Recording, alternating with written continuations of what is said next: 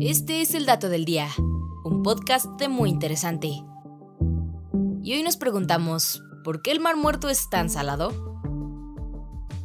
Bordeado por Jordania al este de Israel y Palestina al oeste, el Mar Muerto es un lago más que un verdadero mar y alberga una de las masas de agua más saladas que existen en el planeta, 10 veces más que cualquier océano del globo. Este lago yace sobre un valle que abarca más de mil kilómetros desde la península del Sinaí hasta el norte de Turquía y tiene una altitud de 429 metros bajo el nivel del mar, convirtiéndola en la más baja del planeta. En este sitio ni los peces, las plantas o los pájaros pueden sobrevivir al entorno altamente salino, y en las orillas la sal se reúne formando crestas y montículos. De hecho, el agua es tan salada que si decides nadar en él, se vuelve mucho más fácil flotar en la superficie.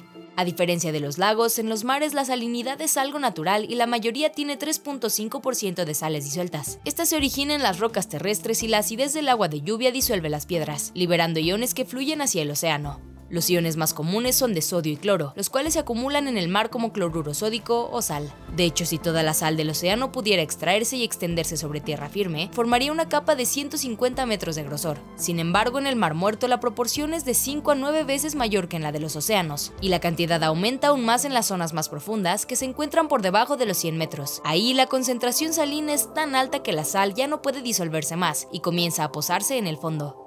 No obstante, el Mar Muerto no siempre fue el único cuerpo de agua en la zona, y de hecho hace algún tiempo una serie de lagos ocupaban esta depresión, pero el último de ellos desapareció hace 15.000 años y solo quedó el Mar Muerto. Pero a pesar del peculiar nombre y ambiente hostil, puede que este lugar no esté tan muerto después de todo, pues en una expedición en 2011 un equipo de investigadores descendió a profundidades a las que nunca se había accedido antes, y encontró ahí manantiales de agua dulce rodeados de colonias de microorganismos que se conocen como extremófilos. Y este fue el dato del día. No olvides suscribirte a nuestro podcast y seguir todos nuestros contenidos en muyinteresante.com.mx. Hasta la próxima.